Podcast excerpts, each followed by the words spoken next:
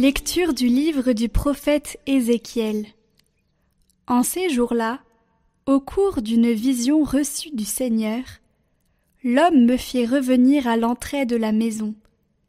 Et voici, sur le seuil de la maison, de l'eau jaillissait vers l'Orient, puisque la façade de la maison était du côté de l'Orient.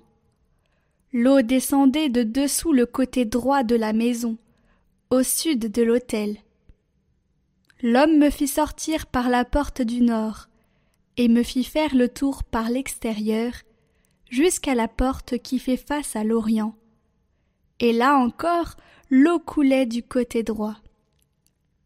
Il me dit Cette eau coule vers la région de l'Orient. Elle descend dans la vallée du Jourdain et se déverse dans la mer morte, dont elle assainit les eaux.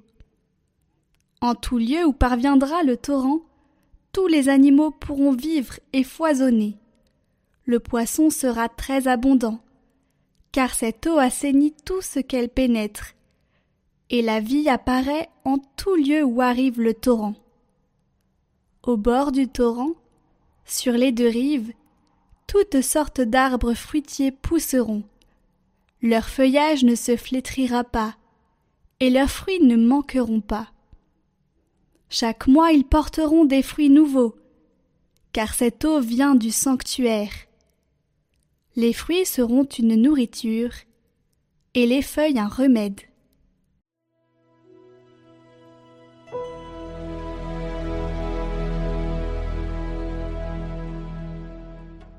Le fleuve, ses bras réjouissent la ville de Dieu, la plus sainte des demeures du Très-Haut. Dieu est pour nous refuge et force, secours dans la détresse toujours offert. Nous serons sans crainte si la terre est secouée, si les montagnes s'effondrent au creux de la mer. Le fleuve, ses bras réjouissent la ville de Dieu, la plus sainte des demeures du Très-Haut. Dieu s'y tient, elle est inébranlable. Quand renaît le matin, Dieu la secourt. Il est avec nous, le Seigneur de l'univers, citadelle pour nous, le Dieu de Jacob. Venez et voyez les actes du Seigneur. Il détruit la guerre jusqu'au bout du monde.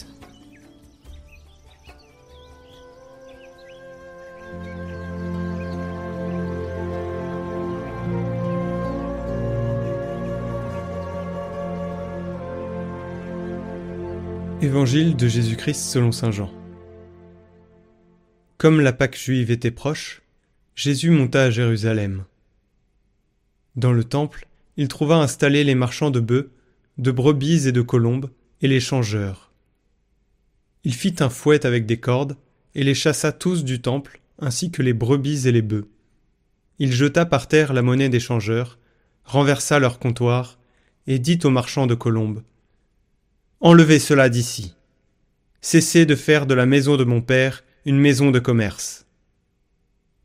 Ses disciples se rappelèrent qu'il est écrit L'amour de ta maison fera mon tourment. Des Juifs l'interpellèrent. Quel signe peux-tu nous donner pour agir ainsi?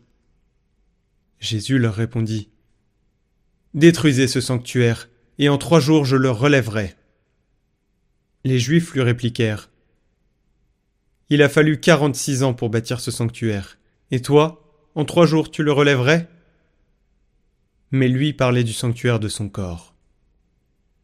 Aussi, quand il se réveilla d'entre les morts, ses disciples se rappelèrent qu'il avait dit cela. Ils crurent à l'écriture et à la parole que Jésus avait dite.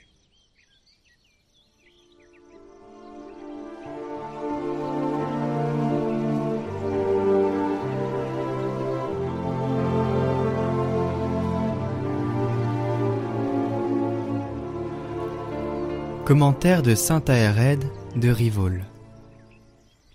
On a souvent entendu dire que Moïse, après avoir fait sortir Israël d'Égypte, a construit dans le désert un tabernacle, une tente de sanctuaire, grâce au don des fils de Jacob. Il faut bien voir, comme le dit l'apôtre Paul, que tout cela était un symbole.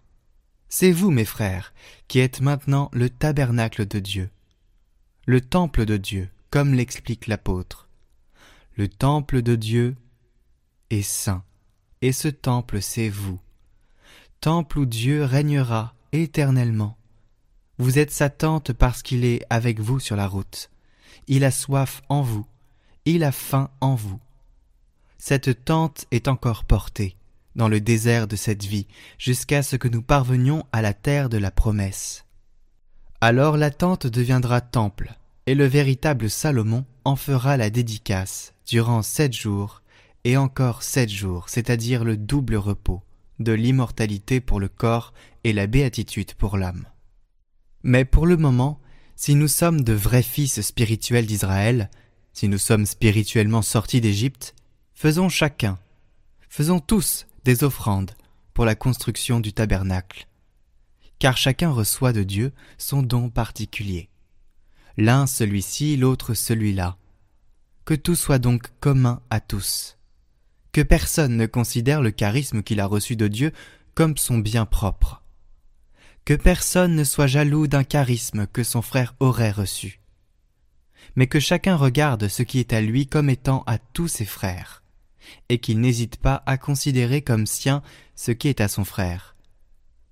Selon son dessein miséricordieux, Dieu agit envers nous de telle sorte que chacun ait besoin des autres. Ce que l'un n'a pas, il peut le trouver en son frère. À plusieurs, nous ne formons qu'un seul corps dans le Christ, et chacun pour sa part nous sommes membres les uns des autres.